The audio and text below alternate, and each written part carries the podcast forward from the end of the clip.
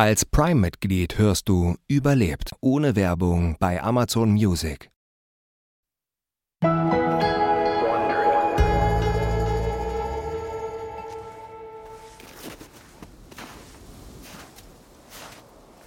Es ist der 1. August 2008, nachmittags etwa halb fünf.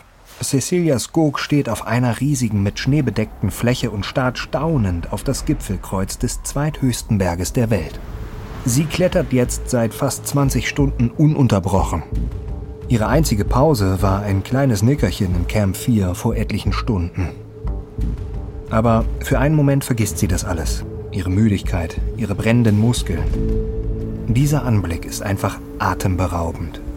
Der Schnee glitzert in der strahlenden Sonne und endlich ist der Gipfel des Berges zu sehen. Messerscharf setzen sich seine Umrisse vom blauen Himmel ab. Die gefährlichsten Stellen der Tour hat Cecilia hinter sich. Die eisbedeckte Traverse und den engen steilen Flaschenhalstunnel. Jetzt muss sie nur noch durchhalten. Einen Fuß vor den anderen setzen. Während sie langsam durch den tiefen Schnee stapft, den Abhang hoch, im 30-Grad-Winkel, fällt ihr das Atmen immer schwerer. Die Luft hier oben ist nur noch sehr dünn. Nicht ohne Grund starten viele so einen Aufstieg auf 8500 Meter nur mit Sauerstoffflasche. Ihre hat Cecilia aber weiter unten am Berg bei ihrem Mann Rolf gelassen. Ohne Sauerstoff fühlt es sich hier an, als würde man durch einen dünnen Strohhalm mit einem 5-Kilo-Sack auf dem Bauch atmen. Aber sie versucht sich auf ihr Ziel zu konzentrieren. Sie dreht sich zu ihrem Teamkollegen Lars Nesser um. Hast du jemals so etwas Perfektes gesehen?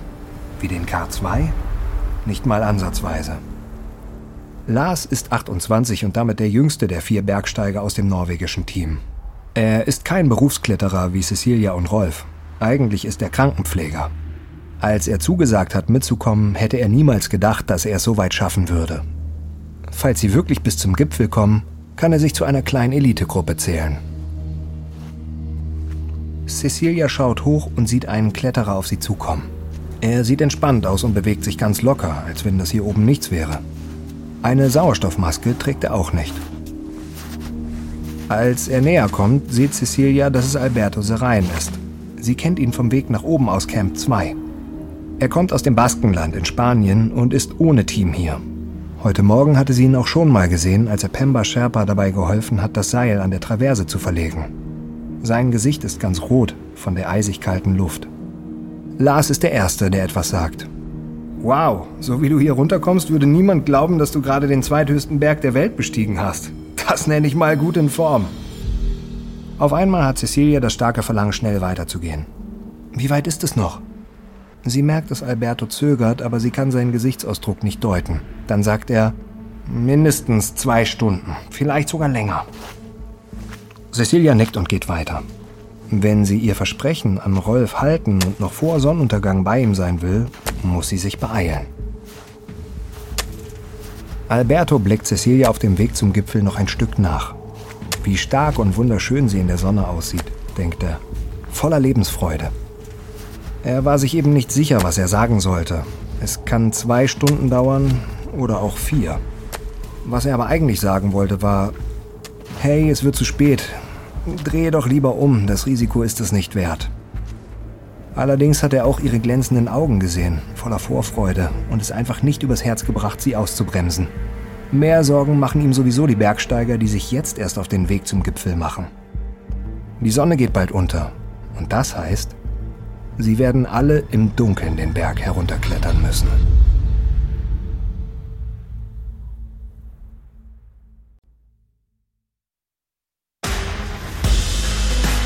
Bin Matthias Weidenhöfer und das ist Überlebt von Wandery.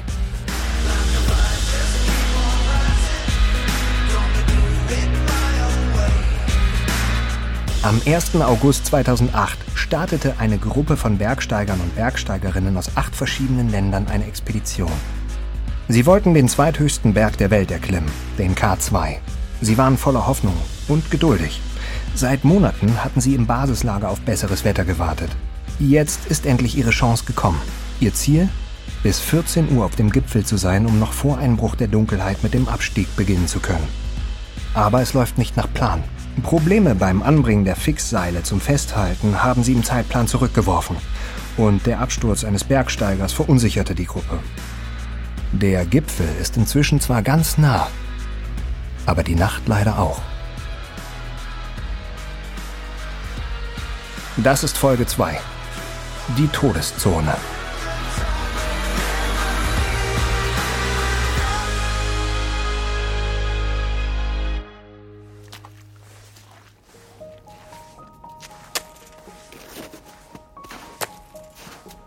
Cecilia Skog schiebt sich am koreanischen Kletterteam vorbei. Jetzt steht sie auf dem Gipfel. Es ist später Nachmittag, halb sechs. Ein Tag mit perfektem Wetter. Nicht mal ein Hauch von Wind.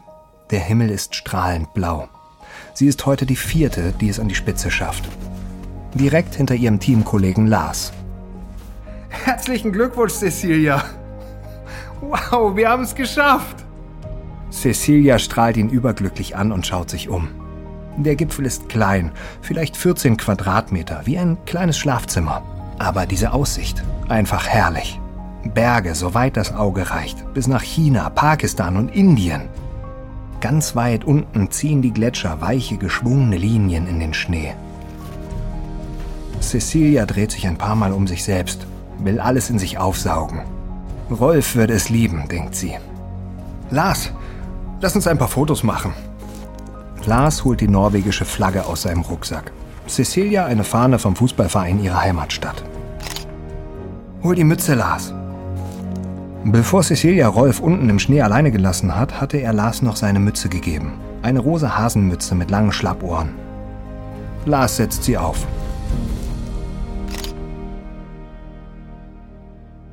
Cecilia sieht aus dem Augenwinkel, wie sich die koreanischen Bergsteiger den Gipfel hochziehen. Sie sind das größte Team auf dem Berg. Ihr Leiter ist ein sehr erfahrener Kletterer, den im Lager alle Mr. Kim nennen.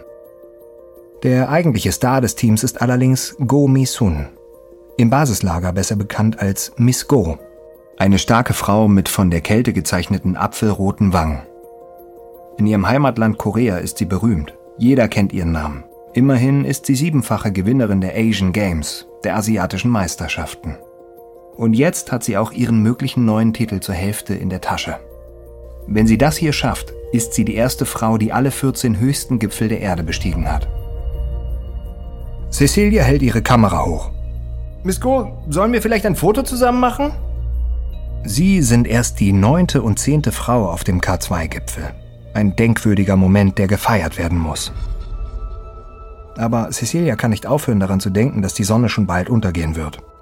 Lars, wir sollten uns an den Abstieg machen, es ist schon spät.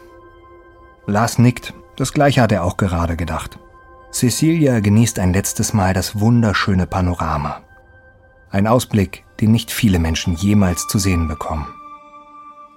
Dann machen sich die beiden auf den langen Weg den Abhang runter.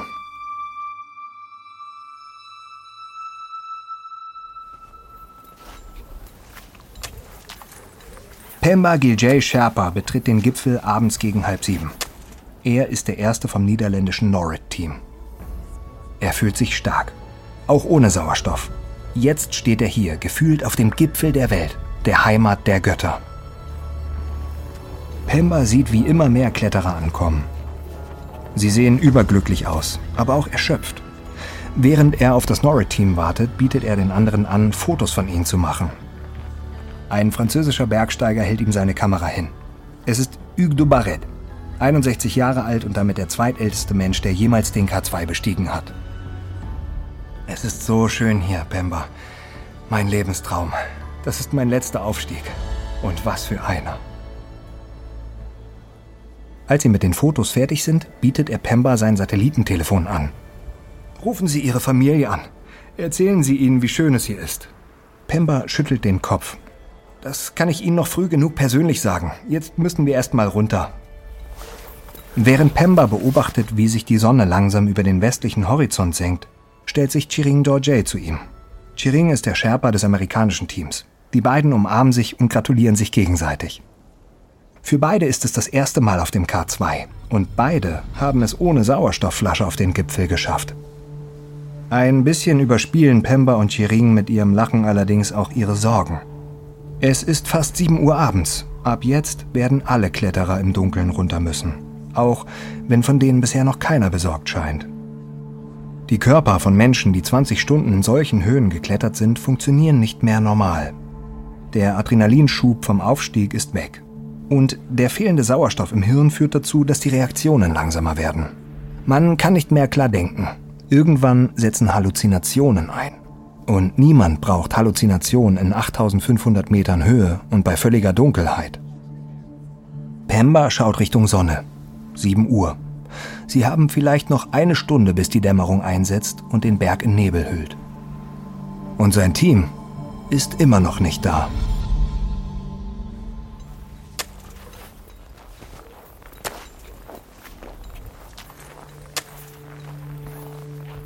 Wilko von Ruyen hatte sich den Aufstieg zum Gipfel nicht ganz so hart vorgestellt.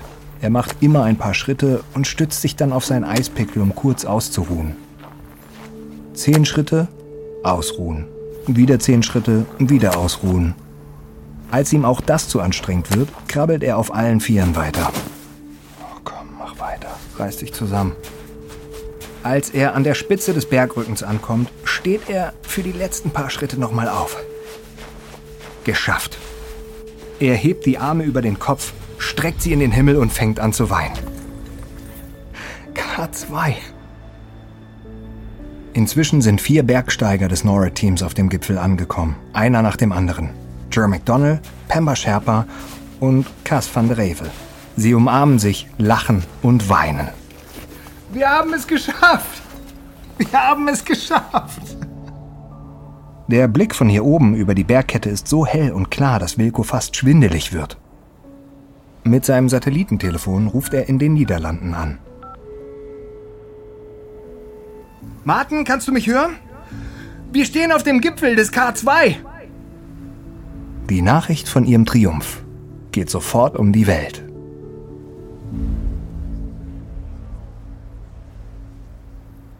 Jer McDonnell wischt sich die Tränen weg. Als er den Denali bestiegen hat, hat er auf einer irischen Trommel gespielt, einer sogenannten Bodran. Er hat immer Witze darüber gemacht und erzählt, dass es sich anhörte wie ein paar Sneaker in einem Trockner. Heute holt er eine irische Flagge aus der Jackentasche.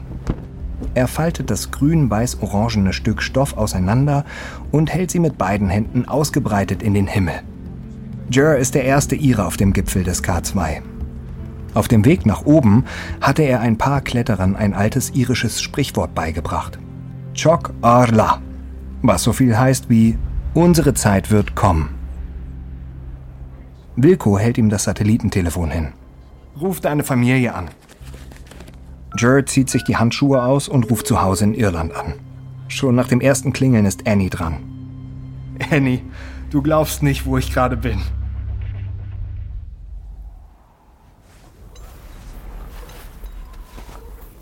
Cecilia und Lars sind auf dem Rückweg, über das Schneefeld hinunter zur Traverse. Es ist halb acht. Jetzt wird es schnell kalt. Cecilia muss unbedingt Rolf finden. Die langsam untergehende Sonne taucht den Berg in ein zartes, nebeliges Licht. Cecilia bleibt kurz stehen und macht ein Foto. Ich glaube, wir schaffen es noch zu den Seilen, bis es dunkel ist. Die dünne Luft macht sie wackelig auf den Beinen. Ihren Ersatzsauerstoff hatte sie ihrem Mann Rolf überlassen. Eine Stunde lang gehen sie jetzt schon.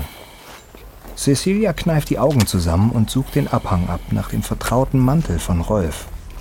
Rolf? Rolf! Cecilias Stimme durchdringt die Stille und hallt weit über die schneebedeckte Fläche. Dann sieht sie ihn. Er sitzt auf einem Schneehügel, als ob er alle Zeit der Welt hätte. Als er sie sieht, springt er sofort auf. Hey, herzlichen Glückwunsch, ihr habt's geschafft. Ja, haben wir. Aber wir haben dich vermisst. Cecilia ist stolz auf ihren Mann. Es war mutig von ihm, so kurz vor dem Ziel aufzuhören und zuzugeben, dass er nicht mehr kann. Das zeigt einmal mehr, was sie schon immer über ihn wusste. Ihm geht es mehr um das Abenteuer und die Erfahrung, nicht um das Ziel. Zumindest dann nicht, wenn er dafür seine Gesundheit aufs Spiel setzen muss. Wie geht's dir jetzt? Besser, aber meine Sauerstoffflasche ist fast leer. Wir müssen jetzt runter zu den Seilen. Dann gehen die drei über das Schneefeld hinunter zur Traverse.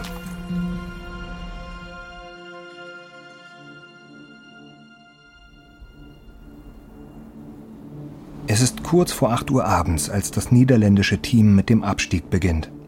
Sie sind die Letzten. Nach 20 Stunden Klettern und wenig Schlaf spürt Wilko in jeder Zelle seines Körpers, wie erschöpft er ist. Glücksgefühle wie Adrenalin und Freude über die Ankunft sind verdrängt von einem übermächtigen Bedürfnis nach Schlaf. Er schaut seinen irischen Kollegen Jer McDonald an. Sag mal, Jer, haben wir noch Energieriegel?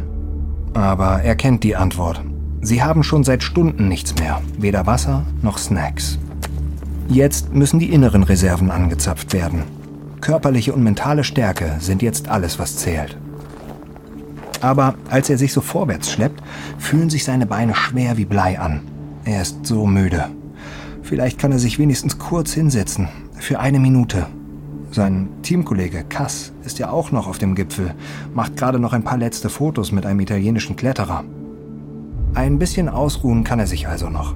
Nur fünf Minuten, bis Cass kommt. Dann steht er wieder auf. Er lässt sich in den Schnee fallen. Jer setzt sich neben ihn. Beide sagen kein Wort. Nur Pemba steht noch und starrt verwundert den Abhang runter. Ist das da unten das koreanische Team? Die sind doch schon vor einer Stunde los. Die müssten schon viel weiter sein. Wilko blinzelt, aber er kann nicht klar denken. Ich weiß nicht, Pemba. Pemba blickt zurück Richtung Gipfel. Jetzt kommt auch der letzte Mann vom niederländischen Norrie-Team runter. Hinter ihm der italienische Kletterer. Pemba schaut runter zu Wilko und Jer. Zwei starke Männer. Jer hatte er schon auf dem Everest gesehen.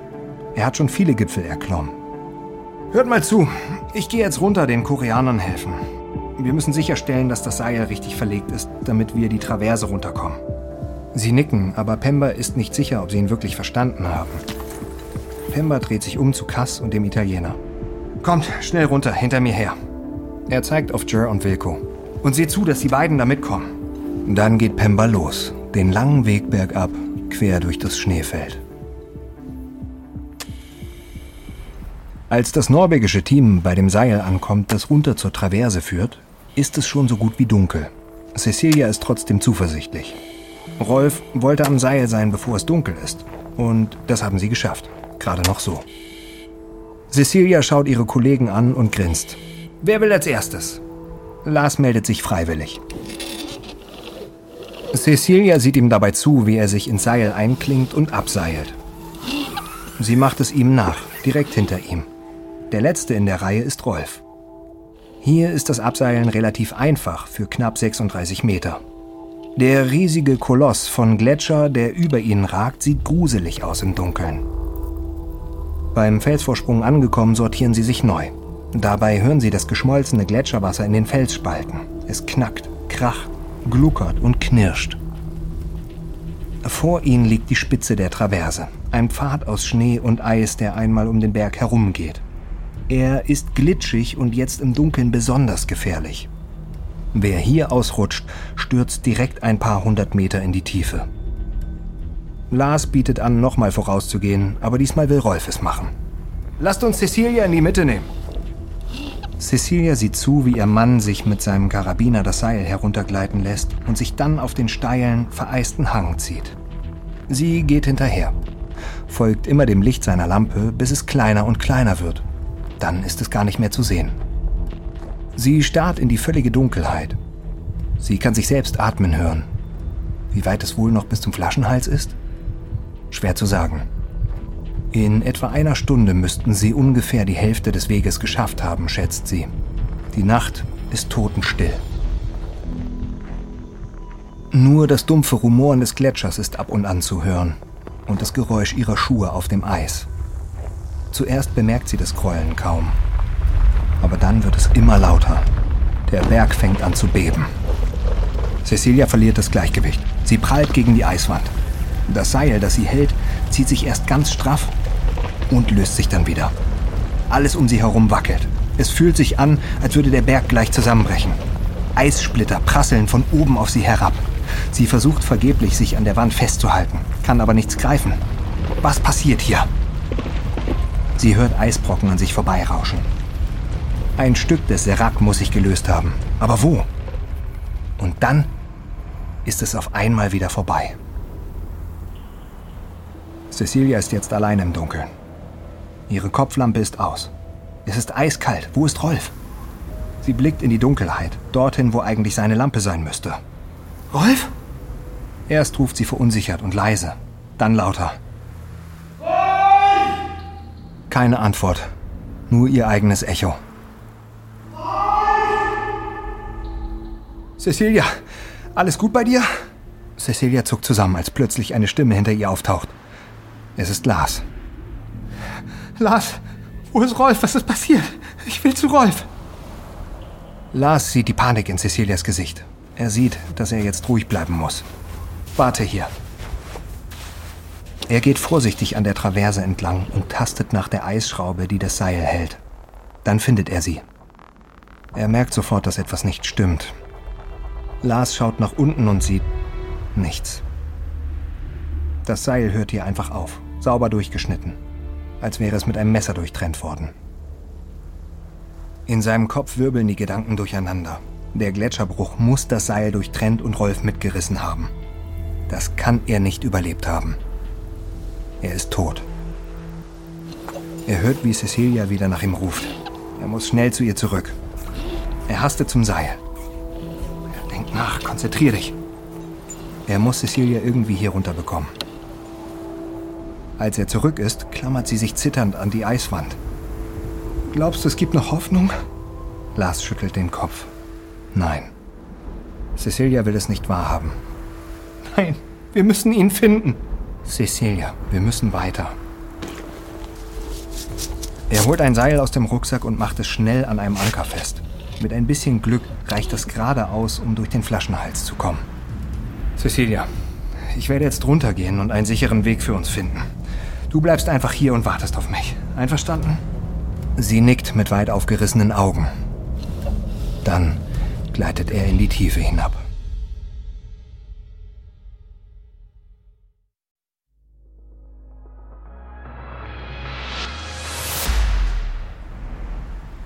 Cecilia schlägt auf ihre Stirnlampe. Das Licht flackert einmal auf und geht sofort wieder aus.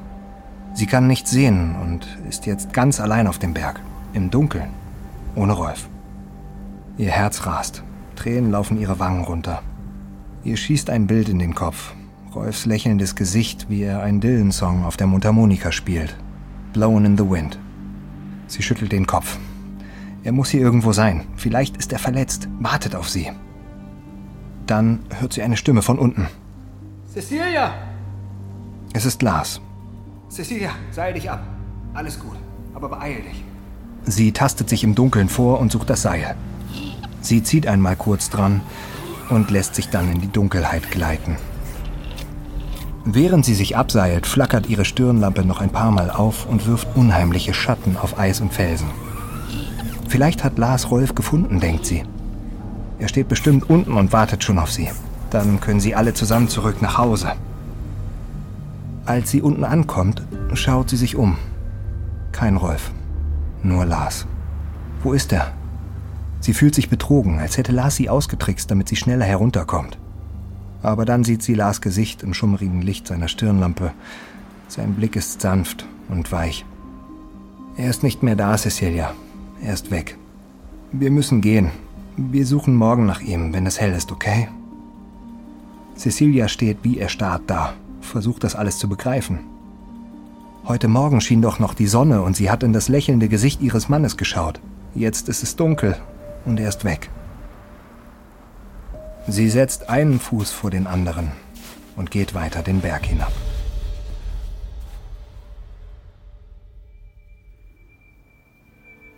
Pemba schaut über die Klippe des vereisten Hangs über der Traverse. Es ist 10 Uhr abends. Er ist gut durch das Schneefeld gekommen und hat den Anfang der Traverse schnell erreicht.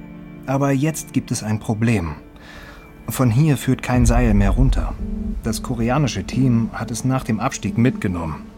Nur der Eispickel, mit dem sie das Seil befestigt hatten, ist noch da. Jetzt sitzen die Koreaner dort unten ganz still und erschöpft. Das heißt, alle übrigen müssen es die knapp 50 Meter lange Wand ohne Seil herunterschaffen. Das ist ungefähr so hoch wie ein zwölfstöckiges Gebäude. Er geht ein paar Schritte zurück, um sich mit Sherpa Chiringdo Jay vom amerikanischen Team zu besprechen. Sie beschließen abzusteigen und unten auf die anderen zu warten. Vielleicht können sie die anderen von dort aus nach unten lotsen. Während sie warten, beobachtet Pemba das koreanische Team. Sie wirken orientierungslos und bewegen sich sehr langsam. Ein paar von ihnen brauchen ganze 15 Minuten, um ihre Stirnlampen aufzusetzen. Das dauert normalerweise höchstens zwei. Endlich hört er die Stimmen seiner Teamkollegen von oben. Es gibt kein Seil. Seid vorsichtig, macht ganz langsam. Die Männer stoßen ihre Steigeisen und Eispickel fest ins Eis, um sich abzustützen und lassen sich langsam und vorsichtig herunter. Pemba ist froh, sie zu sehen. Genauso wie den italienischen Kletterer. Als sie festen Boden unter den Füßen haben, stellen sie sich schweigend an die Bergwand und starren in die Dunkelheit um sie herum. Wie sollen wir das Seil finden? Hier sieht alles gleich aus. Sie sind in noch schlechterer Verfassung als das letzte Mal, als Pemba sie gesehen hat. Die Höhe und der Aufstieg haben sie alle mürbe gemacht. Der koreanische Teamleiter Mr. Kim sitzt im Schnee und schnappt nach Luft. Niemand übernimmt das Kommando. Niemand bewegt sich. Wenn nicht jemand etwas unternimmt, werden sie alle hier auf dem Berg sterben. Pemba ruft die kleine Gruppe von Sherpas zusammen. Die vier sind die einzigen, die noch fit sind. Passt auf. Die brauchen unsere Hilfe, um es bis zur Traverse zu schaffen. Wir müssen sie aneinander binden. Hat wirklich niemand mehr Seil hier? Einer der Sherpas kramt in seinem Rucksack. Äh, ich habe noch eins. Habe ich für den Notfall aufgehoben. Okay, gut. Lasst uns das Seil ein Stück spannen und die Kletterer zwischen uns nehmen. Zwei von uns stehen vorne und halten das eine Seilende. Die anderen beiden halten hinten das andere Seilende. Die Kletterer können sich einklinken. So können wir ihnen bis zur Traverse helfen. Alle nicken. Dann rufen sie den Bergsteigern und Bergsteigerinnen Anweisungen zu. Klingt euch ein. Hier, befestigt eure Gurte an diesem Seil. Aber alle bewegen sich nur ganz langsam. Einer von ihnen liegt im Schnee, nicht ansprechbar und starrt ausdruckslos in den Himmel. Pemba hockt sich neben ihn, legt seine Arme um seinen Oberkörper und zieht ihn hoch. Ein anderer Sherpa hilft ihm, indem er den Gurt des Bergsteigers am Seil festmacht. Steh auf, du musst dich hinstellen, sofort. Es könnte jederzeit eine Lawine losgehen. Er ist erleichtert, dass er damit zumindest zwei der Bergsteiger in Alarmbereitschaft versetzt hat. Cass, sein Teamkollegen aus dem Nord-Team und Marco Confortola. Er ist der einzige des italienischen Teams, der es bis auf den Gipfel geschafft hat. Marco ist ein erfahrener Bergsteiger und Bergführer, der schon sechs der höchsten Gipfel der Welt erklommen hat. Pemba ist froh, dass er ihn jetzt als Helfer hat. Pemba überprüft das Seil und wendet sich an ihn. Lasst uns jetzt bitte losgehen, wir müssen laufen. Aber das Laufen fällt allen schwer. Mit jedem Schritt versinken ihre Füße tief im Schnee, sodass ihnen der Weg viel steiler vorkommt, als er wirklich ist. Einer der Bergsteiger macht zwei Schritte vorwärts, fällt aber direkt erschöpft in den Schnee zurück und zieht andere mit sich herunter. Ein paar schlafen sofort ein. Steht bitte auf, ihr müsst zusammen weitergehen. Aber keiner von ihnen kann den Weg sehen. Sie schwanken von links nach rechts und stoßen immer wieder zusammen. Pemba befürchtet, dass einer der desorientierten Kletterer zu nah an die Klippe kommen könnte, herunterfällt und alle anderen mitreißt. An manchen Stellen sind sich selbst die Sherpas nicht ganz sicher, wie sie gehen sollen. In dieser Finsternis ist es wirklich schwer, irgendwas zu erkennen. Aber die Fixseile, die sie hier zur Sicherung befestigt hatten, müssen hier irgendwo sein. Auf einmal halten sie an und einer nach dem anderen sinkt in den Schnee. Dann klinken sich einige vom Seil ab und laufen ziellos durch die Gegend. Pemba seufzt. So funktioniert das nicht. Er trommelt die anderen Sherpas wieder zusammen. Das geht so nicht. Wir müssen den Anfang des Fixseils finden. Passang, du kommst mit mir mit. Wir gehen vor. Wenn wir das Seil gefunden haben, gibst du den anderen mit deiner Stirnlampe ein Zeichen, dass sie nachkommen können, okay? Pasang Lama ist der Sherpa des koreanischen Teams. Er nickt. Die beiden stapfen zügig durch den Schnee bis zum Kamm des Seraks. Unten sieht Pemba den ersten Anker im Licht seiner Stirnlampe glitzern. Okay, Pasang, da ist es. Du gibst den anderen ein Zeichen und wartest hier auf sie. Ich werde mich hier abseilen, um die restlichen Verankerungen zu prüfen und mich zu vergewissern, dass das Seil sicher befestigt ist. Okay? Als Pemba am ersten Anker ist, sieht er, dass er fest im Eis steckt. Der zweite ist nicht so sicher und das Seil wurde unter dem Eis und Schnee begraben. Er zieht ihn raus und bringt als Ersatz eine zweite Eisschraube an, direkt daneben. Bis zum dritten Anker kommt er nicht mehr. Schon ein paar Meter hinter dem zweiten Anker merkt er, dass etwas nicht stimmt. Das Seil hängt lose herunter. Es ist nicht mehr mit dem Anker verbunden. Es ist mit gar nichts mehr verbunden. Es sieht aus, als sei es durchgeschnitten worden. Aber wie? Pemba richtet sein Licht auf die Flaschenhalsrinne. Schatten tanzen über den zerklüfteten Felsen. Dann leuchtet er mit seiner Stirnlappe gerade nach oben. Ein großer Teil des Seraks ist weggebrochen. Es muss eine Lawine gegeben haben. Er richtet seine Stirnlampe wieder auf den Flaschenhals unter ihm. Sein Herz beginnt zu rasen. Die Lawine hat alles mit sich gerissen, auch das Seil. Jetzt weiß er auch nicht mehr, wie die Bergsteiger sicher nach unten kommen sollen.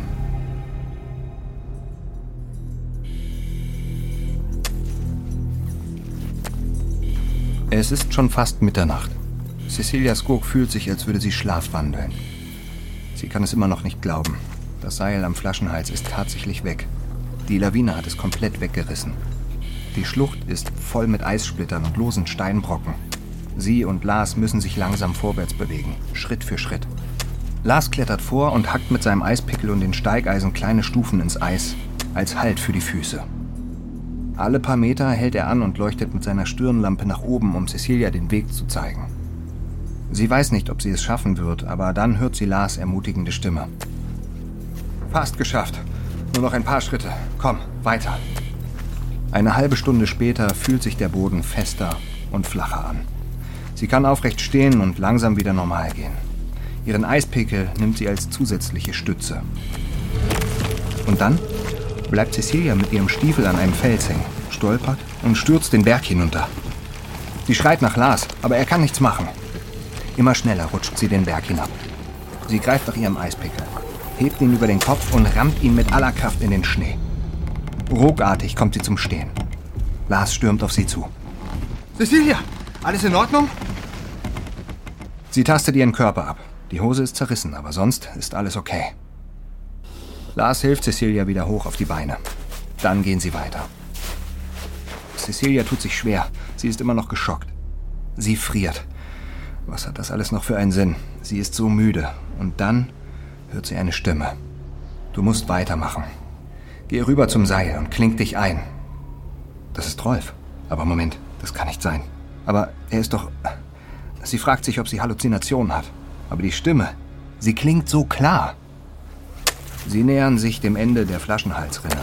Und da im Schnee liegt das Seil, das die Sherpas früher am Tag verlegt hatten.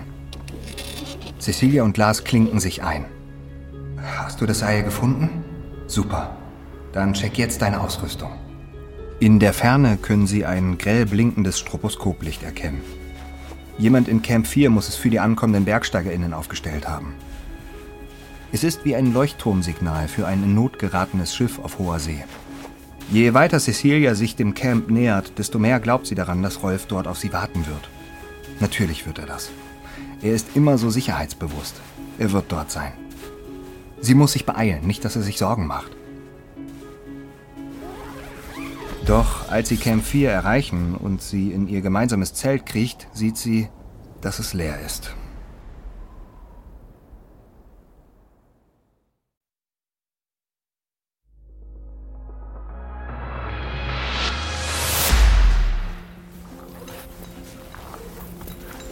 Miss Go wippt von einem Fuß auf den anderen und versucht wach zu bleiben. Es ist schon über eine Stunde her, seit die beiden Sherpas losgezogen sind, um das Seil zu suchen. Oder vielleicht schon länger?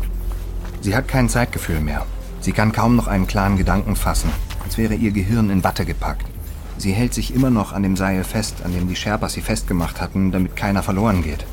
Mr. Kim wirft einen Blick über seine Schulter und klingt sich aus dem Seil aus. Miss Go, bitte hören Sie mir zu.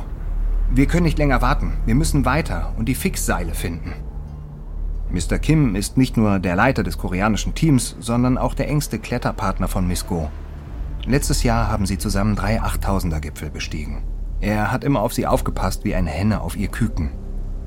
Aber im Moment versteht sie nicht so recht, was er meint. Sie kann nicht mehr klar denken. Aber die Sherpas sind vorgegangen und haben gesagt, wir sollen hier warten. Ich fürchte aber, dass uns langsam die Gliedmaßen abfrieren. Ich kann meine Füße nicht mehr spüren. Wir müssen runter. Miss Go schüttelt den Kopf. Aber wir können doch unser Team nicht alleine lassen. Yumik ist bei ihnen. Sie werden es schaffen. Und wenn wir Anker und Seil finden, können wir die anderen hinführen. Stimmt, Yumik ist hier. Yumik Botei ist Miss Go's Lieblingssherpa. Er ist fast wie ein Sohn für sie. Yumik können Sie vertrauen. Er wird dafür sorgen, dass alles gut geht. Okay, in Ordnung. Gehen wir. Die beiden drängen sich nach vorne, vorbei am Rest des Teams.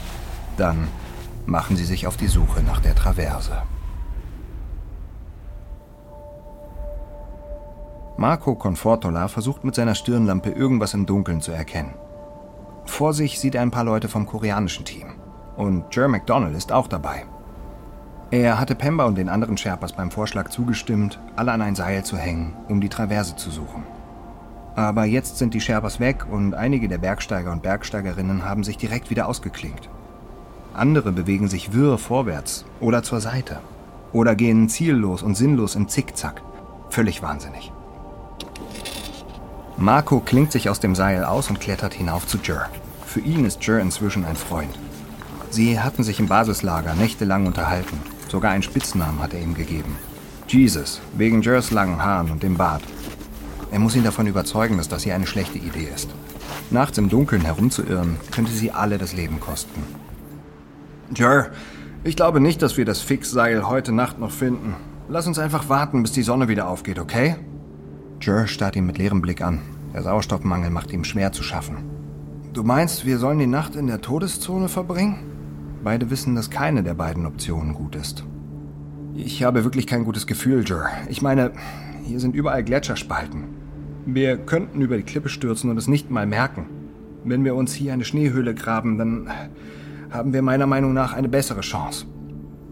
Okay, vielleicht hast du recht. Marco hilft Jer, sich vom Seil auszuklinken. Sie gehen ein paar Meter weiter und suchen sich einen Platz zum Hinsetzen. Gemeinsam fangen sie an, zwei Löcher zu graben.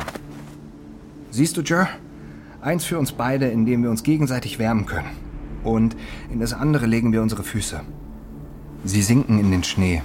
Alles ist ruhig. Nur ihr Atmen ist zu hören. Was ist das? Plötzlich durchdringt ein lautes Geräusch die Stille. Es hört sich an wie eine Rakete, die abstürzt und auf die Erde kracht. Dann hört es genauso plötzlich auf und alles ist wieder still. Jer und Marco gucken sich an. War das eine Lawine? Oder hat sich ein Eisbrocken vom Gletscher gelöst? Marco hört Schreie, dumpf und weit entfernt, als würden sie von unterhalb des Seraks kommen. Aber genau orten kann er sie nicht. Dann ist es plötzlich wieder still. Jer stöhnt ein bisschen und bewegt sich unruhig, als wolle er aufstehen. Marco versucht ihn zu beruhigen. Nein, nein, wir müssen hier bleiben, alles andere wäre fatal. Marco richtet sich auf und schaut sich um. In der Ferne kann er ein Licht erkennen. Er zeigt mit dem Finger darauf und dreht sich zu Jer.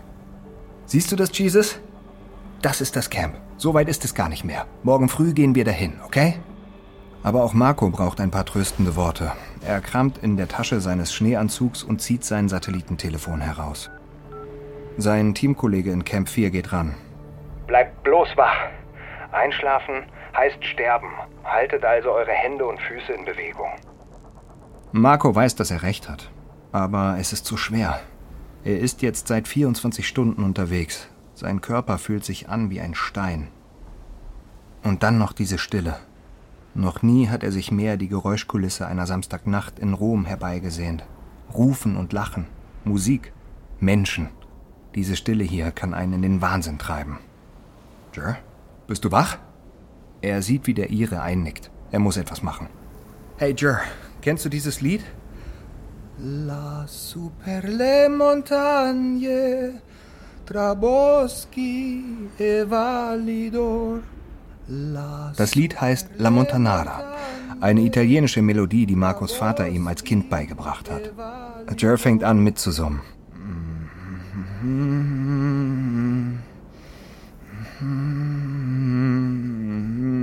Sehr gut, Jer. Sehr gut. Genau das ist es.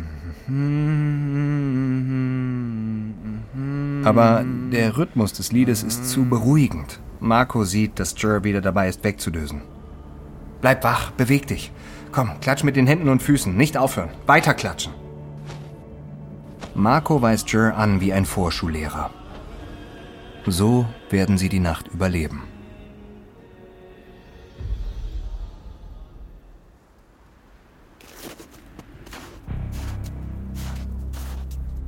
Wilko van Rooyen stolpert durch den Schnee.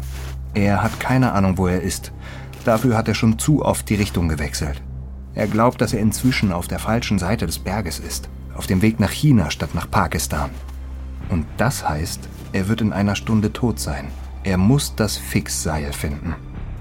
Bei Tageslicht wäre das einfach, aber im Dunkeln sieht nichts hier auch nur ansatzweise vertraut aus. Er kann nicht glauben, was gerade passiert. Er hatte die Expedition bis ins kleinste Detail geplant. Das niederländische Team war früh hier. Sie gehören zu den Besten des Camps und zu den am besten Vorbereiteten. Aber jetzt sind plötzlich alle vier Kletterer aus seinem Team einzeln unterwegs. Irgendwo.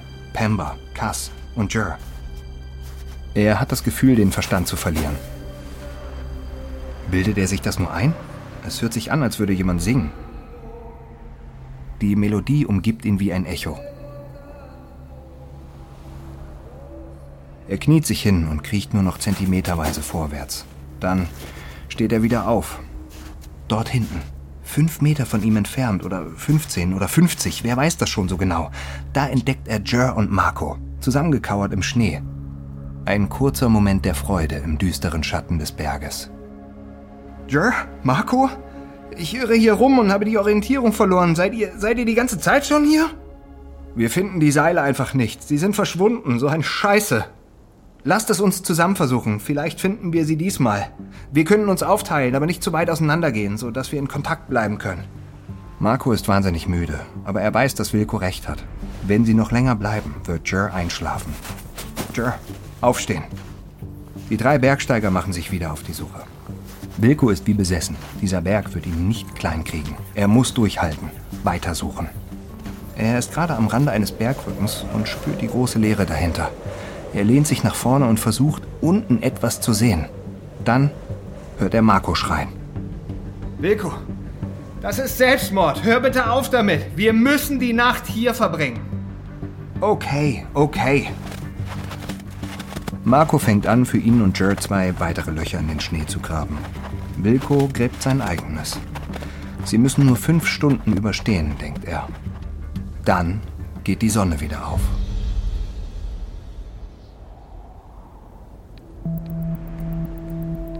Yumik ist als Sherpa für das koreanische Team angeheuert worden und fühlt sich dafür verantwortlich, dass die koreanischen BergsteigerInnen sicher nach unten kommen. Yumik kennt das koreanische Team von einer Tour auf den Everest, die er als Sherpa begleitet hat. Miss Go überzeugte ihn auch auf den K2 mitzukommen. Er war sich nicht sicher, ob er das machen soll. Aber er und seine Frau bekommen bald ein Baby und können das Geld gut gebrauchen. Es wird ihre Zukunft finanziell absichern. Er hätte allerdings niemals damit gerechnet, hier in 8500 Metern Höhe in völliger Dunkelheit damit beschäftigt zu sein, Menschen in Sicherheit zu bringen. Und dass Pemba Sherpa losziehen muss, um das Fixseil zu suchen. Jetzt sind auch noch der Teamleiter Mr. Kim und Miss Go verschwunden. Sie müssen sich aus dem Seil ausgeklinkt und alleine auf den Weg gemacht haben. Aber er kann die anderen drei koreanischen Bergsteiger auch nicht alleine zurücklassen. Er wünschte, er hätte auf sein Bauchgefühl gehört. Der K2 ist einfach zu gefährlich. Vielleicht will der Berg nicht, dass sie hier sind. Er könnte zu Hause in Nepal im Warmen sitzen und mit seiner Frau Tee trinken, den Duft des Abendessens auf dem Herd genießen. Seine Gedanken schweifen ab als plötzlich ein lauter Knall zu hören ist. Eine weiße Schneewelle rollt den Berg runter. Es reißt Yumik von den Füßen. In einem weißen Tsunami aus Eis und Felsbrocken rast er am koreanischen Team vorbei. Im nächsten Moment hängt er in einem Gewirr aus Seilen irgendwo über einem Felsvorsprung. Er spürt seine Arme und Beine nicht mehr. Als er nach oben schaut, sieht er zwei der koreanischen Bergsteiger an Seilen in den Felsen über ihm baumeln. Beide hängen kopfüber, die Beine in ihrem Gurt verheddert. Yumik wird panisch. Das kann es nicht gewesen sein. Hier darf er nicht sterben. Er ist erst 32 Jahre alt. Was ist mit seinen Eltern, mit seiner Frau? Sie werden sich selbst die Schuld für seinen Tod geben. Dafür, dass sie ihn dieses Risiko haben eingehen lassen. Das kann er nicht zulassen. Er atmet tief ein sein ganzer Körper tut weh, aber für einen Moment denkt er klar. Ich bin stark. Ich kann den Berg alleine runtergehen. Aber nein, er kann die anderen Bergsteiger nicht zurücklassen. Es ist seine Pflicht, sie in Sicherheit zu bringen. Aber als er sich aus dem Seil befreien will, schießt der Schmerz durch seine Beine. Er realisiert, selbst wenn er sich aus dem Seil befreien kann, er hat sich verletzt und wird nicht mehr stehen können, geschweige denn gehen. Er lässt wieder los und bleibt hängen, verheddert in den Seilen, wie eine Marionette. Seine einzige Hoffnung ist, dass es jemand zurück zu Camp 4 schafft und eine Rettungsmission startet, sobald es hell ist. Yumik zittert. Das wird eine sehr lange Nacht.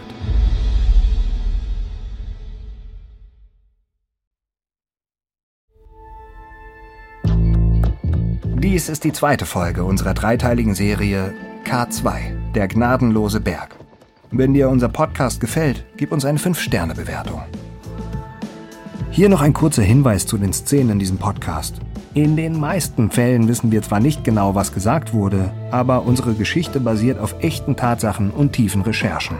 Wenn du mehr über die Tragödie am K2 erfahren möchtest, empfehlen wir dir das Buch The Summit How Triumph Turned to Tragedy on K2's Deadliest Days von Pat Felvey und Pemba Giljay Sherpa oder auch das Buch Kein Weg zurück Leben und Sterben am K2 von Graham Bowley. Unser Filmtipp zum Thema ist die Dokumentation The Summit Gipfel des Todes unter der Regie von Nick Ryan. Überlebt ist eine Produktion von Munk Studios für Wondery. Ich bin Matthias Weidenhöfer. Simon Worrell hat diese Geschichte geschrieben. Bearbeitet wurde sie von Maura Walls und Brian White. Samira Kügler und Katja Reister haben die Folge übersetzt und adaptiert. Produzentin von Munk Studios Ilona Toller. Das Sounddesign haben Joe Richardson und Martina Weber gemacht. Für Wondery Producer Simone Terbrack, Patrick Fiener und Tim Kehl. Executive Producer Stephanie Jens, Jessica Redburn und Marshall Louis.